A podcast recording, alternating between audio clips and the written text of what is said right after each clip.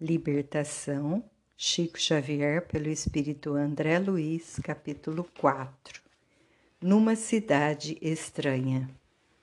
No dia imediato, pusemos-nos em marcha.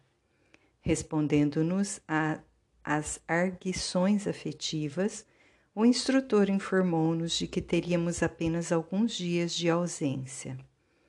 Além dos serviços referentes ao encargo particular que nos mobilizava, entraríamos em algumas atividades secundárias de auxílio.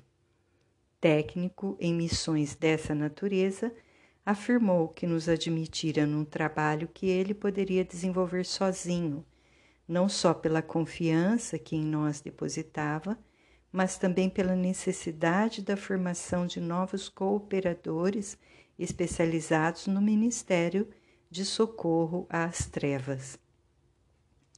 Após a travessia de várias regiões em descida, com escalas por diversos postos e instituições socorristas, penetramos vasto domínio de sombras. A claridade solar jazia diferenciada. Fumo cinzento cobriu o céu em toda a sua extensão. A volitação Nota do editor: locomoção pelo ar. A volitação fácil se fizera impossível. A vegetação exibia aspecto sinistro e angustiado. As árvores não se vestiam de folhagem farta, e os galhos quase secos davam a ideia de braços erguidos em súplicas dolorosas. Aves agoureiras de grande tamanho, de uma espécie que poderá ser situada entre os corvídeos, crocitavam. Crocitar soltavam a voz. O corvo e outras aves, como a coruja, o abutre, etc. Em surdina, semelhando-se a pequenos monstros alados espiando presas ocultas. O que mais contristava, porém, não era o quadro desolador, mais ou menos semelhante a outros de meu conhecimento, e sim os apelos cortantes que provinham dos charcos. Gemidos tipicamente humanos eram pronunciados em todos os tons. Acredito teríamos examinado individualmente os sofredores que aí se localizavam se nos entregássemos à detida apreciação. Todavia, Gúbio, à maneira de outros instrutores, não se detinha para atender à curiosidade improfícua. Lembrando a selva escura, aqui Alighieri, Dante Alighieri, 1265-1321, poeta italiano, autor de A Divina Comédia. Se reporta no imortal poema, eu trazia o coração primido de interrogativas inquietantes. Aquelas árvores estranhas, de frondes ressecadas, mas vivas, seriam almas convertidas em silenciosas sentinelas de dor, qual a mulher de Ló, transformada simbolicamente em estátua de sal? E aquelas grandes corujas diferentes, cujos olhos brilhavam desagradavelmente nas sombras, seriam homens desencarnados sob o tremendo castigo da forma? Quem chorava nos vales extensos de lama? Criaturas que houvessem vivido na terra, que recordávamos, ou duendes desconhecidos para nós? De quando em quando, grupos hostis de entidades espirituais em desequilíbrio nos defrontavam, seguindo adiante, indiferentes, incapazes de registrar-nos a presença. Falavam em alta voz, em português degradado, mas inteligível, evidenciando, pelas gargalhadas, deploráveis condições de ignorância. Apresentavam-se em trajes bisonhos e conduziam apetrechos de lutar e ferir. Avançamos mais profundamente, mas o ambiente passou a sufocar-nos. Repousamos, de algum modo, vencidos de fadiga singular, e Gúbio, depois de alguns momentos, nos esclareceu. Nossas organizações perispiríticas, a maneira de escafandro estruturado em material absorvente, por ato deliberado de nossa vontade, não devem reagir contra as baixas vibrações deste plano. Estamos na posição de homem que, por amor, descessem a operar num imenso lago de lodo, para socorrer eficientemente os que se adaptaram a ele. São compelidos a cobrir-se com as substâncias do charco, sofrendo-lhes com paciência e coragem a influenciação deprimente atravessamos importantes limites vibratórios e cabe-nos entregar a forma exterior ao meio que nos recebe, a fim de sermos realmente úteis aos que nos propomos auxiliar. Finda a nossa transformação transitória, seremos vistos por qualquer dos habitantes dessa região menos feliz. A oração, de agora em diante, deve ser nosso único fio de comunicação com o alto, até que eu possa verificar quando, quando na crosta qual o minuto mais adequado de nosso retorno aos dons luminescentes. Não estamos em cavernas infernais, mas atingimos grande império de inteligências perversas e atrasadas, anexo aos círculos da crosta onde os homens terrestres lhe sofrem permanente influenciação. Chegou para nós o momento de pequeno testemunho. Muita capacidade de renúncia é indispensável a fim de alcançarmos nossos objetivos. Podemos perder por falta de paciência ou por escassez de vocação para o sacrifício. Para a malta de irmãos retardados que nos envolverá, seremos simples desencarnados, ignorantes do próprio destino. Passamos a inalar as substâncias espessas que pairavam em, de, em derredor, como se o ar fosse constituído de fluidos viscosos. Eloy estirou-se ofegante e, não obstante experimentar por minha vez asfixiante opressão, busquei padronizar atitudes pela conduta do instrutor, que tolerava metamorfose, silencioso e palidíssimo. Reparei, confundido, que a voluntária integração com os elementos inferiores do plano nos desfigurava enormemente. Pouco a pouco, sentimos-nos pesados, e tive a ideia de que fora de improviso religado de novo ao corpo de carne, porque, embora me sentisse dono da própria individualidade, me via revestido de matéria densa, como se fosse obrigado a envergar inesperada armadura. Decorridos longos minutos, o orientador apelou, diligente, diligente. Prossigamos. Doravante seremos auxiliares anônimos. Não nos convém, por enquanto, a identificação pessoal. Mas não será isto mentir? Chamou Eloy quase refeito. Clamou herói, Eloy, quase refeito. Gúbio dividiu conosco um olhar de benevolência e explicou bondosamente. Não te recordas do texto evangélico que recomenda não saiba a mão esquerda o que dá à direita? Este é o momento de ajudarmos sem alarde. O Senhor não é mentiroso quando nos estende invisíveis recursos de salvação sem que lhe vejamos a presença. Nesta cidade sombria trabalham inúmeros companheiros do bem nas condições em que nos achamos.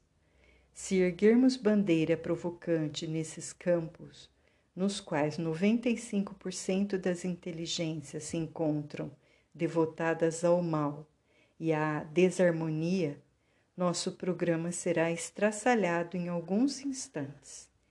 Centenas de milhares de criaturas aqui padecem amargos choques de retorno à realidade, sob a vigilância de tribos cruéis formadas de espíritos egoístas, invejosos e brutalizados.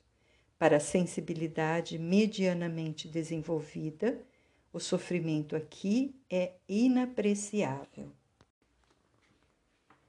E há governo estabelecido num reino estranho e sinistro quanto este? indaguei. Como não? respondeu Gúbio atenciosamente. Qual ocorre na esfera carnal, a direção neste domínio é concedida pelos poderes superiores a título precário. Na atualidade, este grande empório de padecimentos regenerativos permanece dirigido por um sátrapa.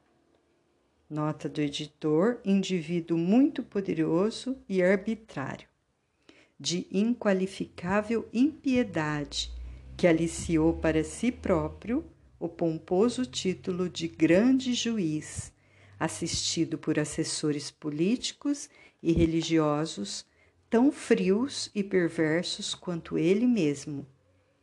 Grande aristocracia de gênios implacáveis aqui se alinha, senhorando milhares de mentes preguiçosas, delinquentes e enfermiças. E por que permite Deus semelhante absurdo? Dessa vez era o meu colega que perguntava de novo, um tanto apavorado agora ante os compromissos que assumíramos.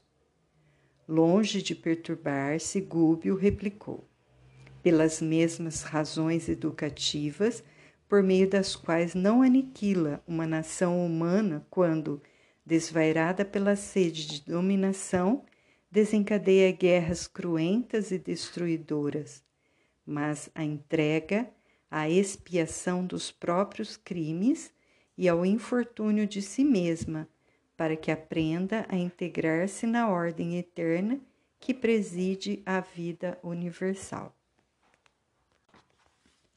De período a período, contado cada um por vários séculos, a matéria utilizada por semelhantes inteligências é revolvida e reestruturada, qual acontece nos círculos terrenos mas se o Senhor visita os homens pelos homens que se santificam, corrige igualmente as criaturas por intermédio das criaturas que se endurecem ou bestializam.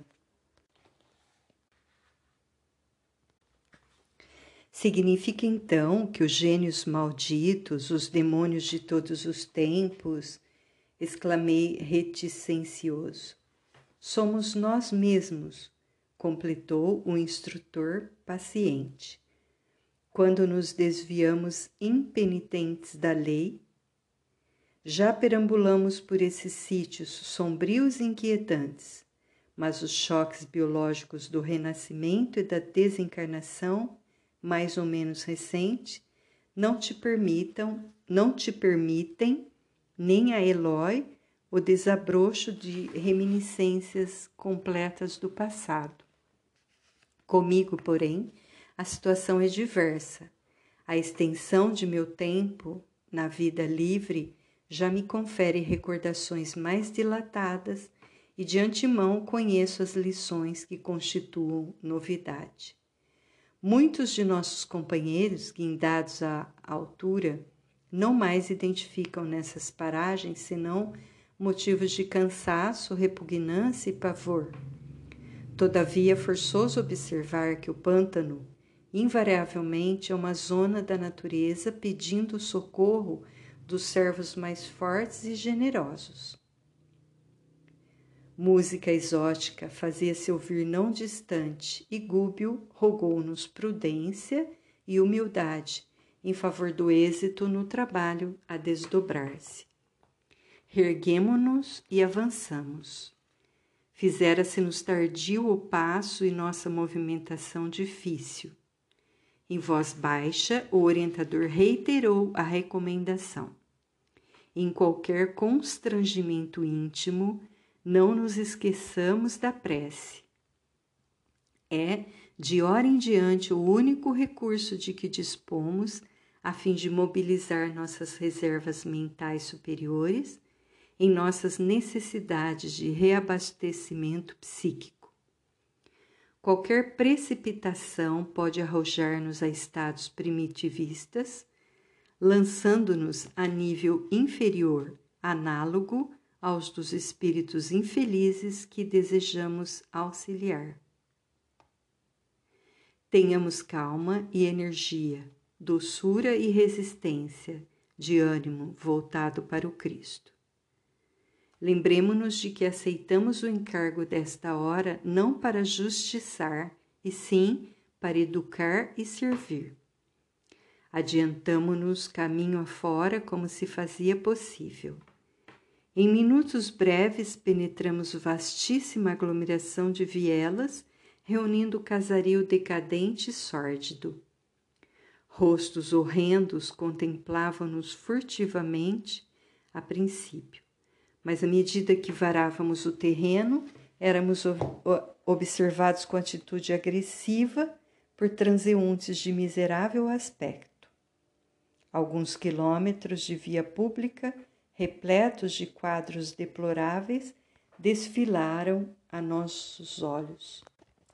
Mutilados às centenas, aleijados de todos os matizes, entidades visceralmente desequilibradas ofereciam-nos paisagens de arrepiar.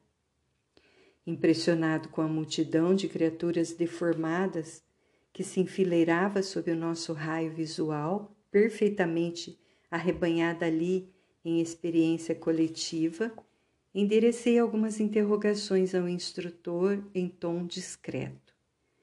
Por que tão extensa comunidade de sofredores que causas impunham tão flagrante decadência da forma?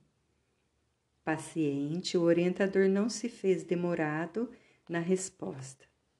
Milhões de pessoas, informou calmo, depois da morte encontram perigosos inimigos no medo e na vergonha de si mesmas. Nada se perde, André, no círculo de nossas ações, palavras e pensamentos. O registro de nossa vida opera-se em duas fases distintas, perseverando no exterior por meio dos efeitos de nossa atuação em criaturas, situações e coisas, e persistindo em nós mesmos, nos arquivos da própria consciência, que recolhe matematicamente todos os resultados de nosso esforço, no bem ou no mal ao interior dela própria. O espírito, em qualquer parte, move-se no centro das criações que desenvolveu. Defeitos escuros e qualidades louváveis envolve-no onde se encontre. A criatura na terra, por onde peregrinamos, ouve argumentos alusivos ao céu e ao inferno, e acredita vagamente na vida espiritual que a espera além túmulo.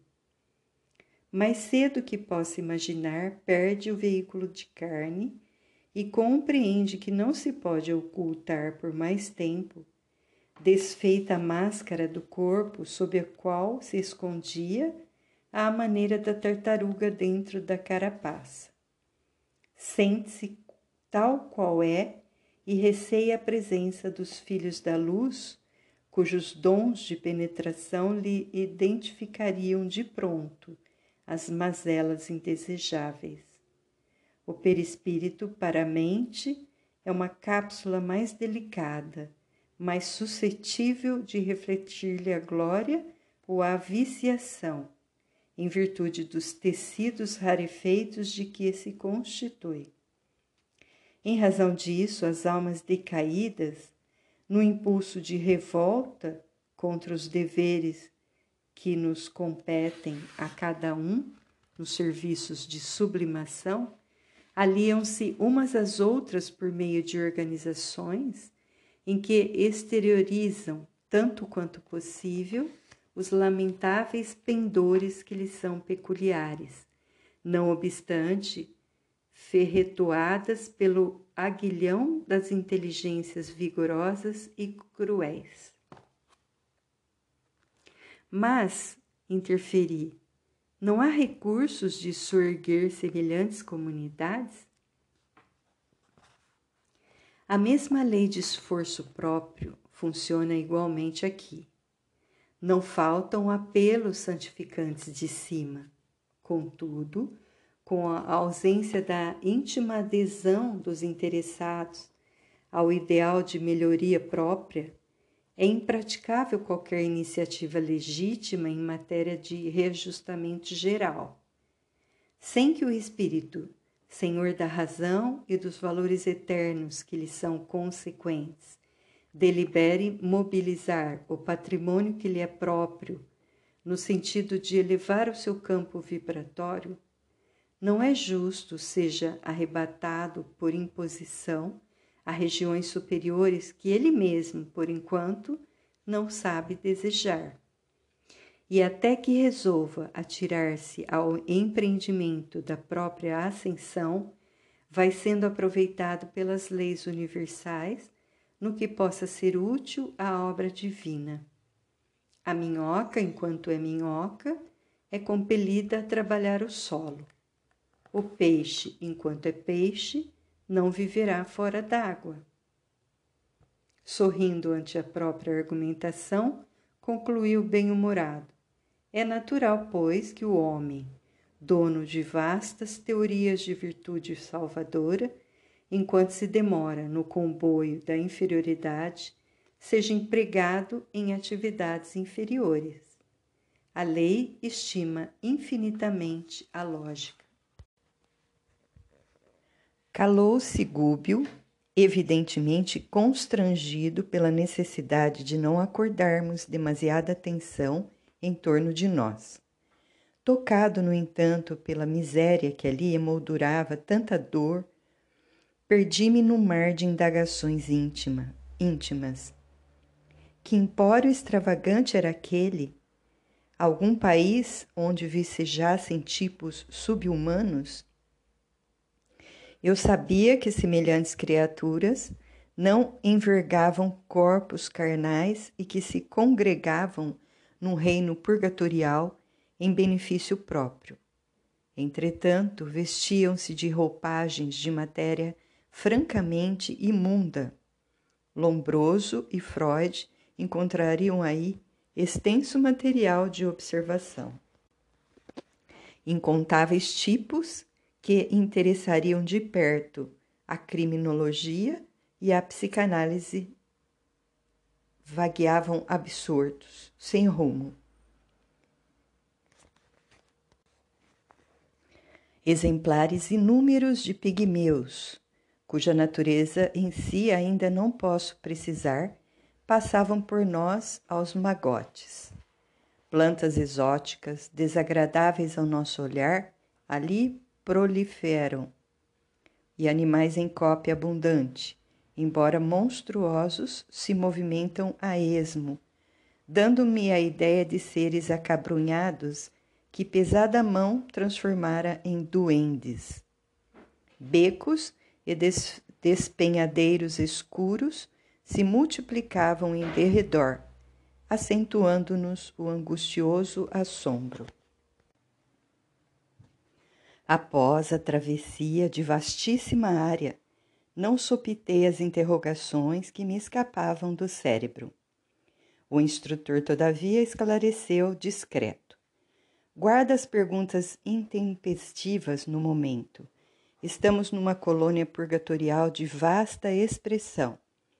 Quem não cumpre aqui dolorosa penitência regenerativa pode ser considerado inteligência subhumana.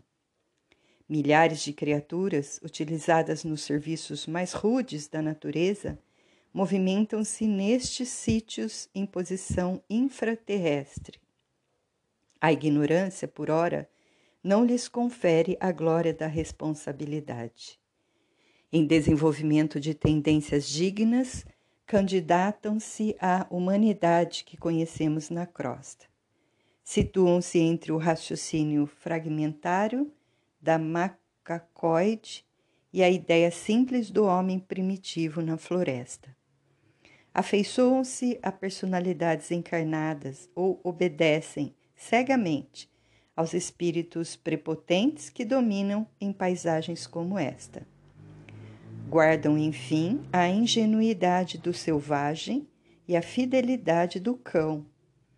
O contato com certos indivíduos inclina-os ao bem ou ao mal, e somos responsabilizados pelas forças superiores que nos governam quanto ao tipo de influência que exercemos sobre a mente infantil de semelhantes criaturas. Com respeito aos espíritos que se mostram nestas ruas sinistras, exibindo formas quase animalescas, neles reparamos várias demonstrações de anormalidade a que somos conduzidos pela desarmonia interna. Nossa atividade mental nos marca o perispírito. Podemos reconhecer a propriedade do acerto quando ainda no mundo. O glutão começa a adquirir aspecto deprimente no corpo em que habita. Os viciados no abuso do álcool passam a viver de borco, arrojados ao solo à maneira de grandes vermes. A mulher que se habituou a mercadejar com o vaso físico, olvidando as sagradas finalidades da vida, apresenta máscara triste, sem sair da carne. Aqui, porém, André, o fogo devorador das paixões alvitantes revela suas vítimas com mais hedionda crueldade. Certo, porque o refletisse no problema de assistência, o orientador aduziu. É impraticável a enfermagem individual e sistemática numa cidade em que se, se amontoam milhares de alienados e doentes. Um médico do mundo surpreenderia aqui a centenas casos de amnésia, de psicastenia, psicastenia, de loucura por meio de neuroses complexas, alcançando a conclusão de que toda a patogenia permanece radicada aos ascendentes de ordem mental. Quem cura nesses lugares há de ser o tempo, com a piedade celeste ou a piedade celeste por intermédio de embaixadores da renúncia, em serviços de intercessão para os espíritos arrependidos que se refugiem na obediência aos imperativos da lei, inspirados pela boa vontade. Alguns transeuntes repulsivos ombrearam conosco e Gúbio considerou prudente silenciar. Notei a existência de algumas organizações de serviços que nos pareceriam, na esfera carnal, ingênuas e infantis, reconhecendo que a ociosidade era ali a nota dominante.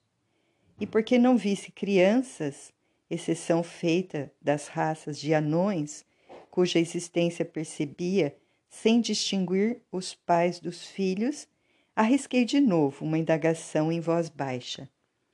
Respondeu o instrutor atencioso. Para os homens da terra propriamente considerados, este plano é quase infernal. Se a compaixão humana separa as crianças dos criminosos definidos, que dizer do carinho com que a compaixão celestial vela pelos infantes? E por que, em geral, tanta ociosidade nesse plano? indaguei ainda. Quase todas as almas humanas situadas nessas furnas sugam as energias dos encarnados, eles vampirizam a vida, qual se fossem lampreias insaciáveis no oceano do oxigênio terrestre. Suspiram pelo retorno ao corpo físico, de vez que não aperfeiçoaram a mente para a ascensão, e perseguem as emoções do campo carnal com o desvario dos sedentos no deserto. Quais fetos adiantados, absorvendo as energias do seio materno, consomem altas reservas de força dos seres encarnados que as acalentam, desprevenidos de conhecimento superior. Daí esse desespero com que defendem no mundo os poderes da inércia e essa aversão com que interpretam qualquer progresso espiritual ou qualquer avanço do homem na montanha da santificação. No fundo, as bases econômicas de toda essa gente residem ainda na esfera dos homens comuns e por isso mesmo preservam apaixonadamente o sistema de furto psíquico, dentro do qual se sustentam junto às comunidades da Terra. A essa altura, defrontamos acidentes no solo que o instrutor nos levou a atravessar. Subimos dificilmente a rua íngreme e em pequeno planalto que se nos descortinou aos olhos espantadiços, a paisagem alterou-se palácios estranhos surgiam imponentes, revestidos de claridade abraseada, semelhante à auréola do aço incandescente. Praças bem cuidadas, cheias de povo, ostentavam carros soberbos, puxados por escravos e animais. O aspecto devia, a nosso ver, identificar-se com os das grandes cidades do Oriente de duzentos anos atrás. Liteiras e carruagens transportavam personalidades humanas trajadas de modo surpreendente, em que o escarlate exercia domínio, acentuando a dureza dos rostos que emergiam dos singulares indumentos. Respeitável edifício destacava-se diante de uma fortaleza com todos os característicos de um templo, e o orientador confirmou-me as impressões, asseverando que a casa se destinava a espetaculoso culto externo. Enquanto nos movimentávamos, admirando o suntuoso casario, em contraste chocante com o vasto reino de miséria que atravessáramos, alguém nos interpelou descortês. Que fazem? Era um homem alto, de nariz adunco e olhos felinos, com todas as maneiras do policial desrespeitoso a identificar-nos. Procuramos o sacerdote Gregório, a quem estamos recomendados, esclareceu Gúbio, humilde. O estranho pôs-se à frente, determinou-lhe acompanhássemos as passadas em silêncio e guiou-nos a um casarão de feio aspecto. É aqui, disse em tom seco, e após apresentar-nos a um homem maduro, envolvido em longa e complicada túnica, retirou-se. Gregório não nos recebeu hospitaleiramente. Fitou em Gúbio os olhos desconfiados, de fera surpreendida e interrogou: Vieram da crosta há muito tempo? Sim, respondeu nosso instrutor, e temos necessidade de auxílio. Já foram examinados? Não. E quem me nos enviou? inquiriu o sacerdote, sob visível perturbação. Certa mensageira de nome Matilde. O anfitrião estremeceu, mas observou implacável. Não sei quem seja. Todavia podem entrar. Tenho serviços nos mistérios e não posso ouvi-los agora. Amanhã, porém, ao anoitecer, serão levados aos setores de seleção antes de admitidos ao meu serviço. Nem mais uma palavra. Entregues a um servidor de fisionomia desagradável, demandamos porão escuro e confesso que acompanhei Gúbio e Eloy de alma conturbada por receio absorvente e indefinível.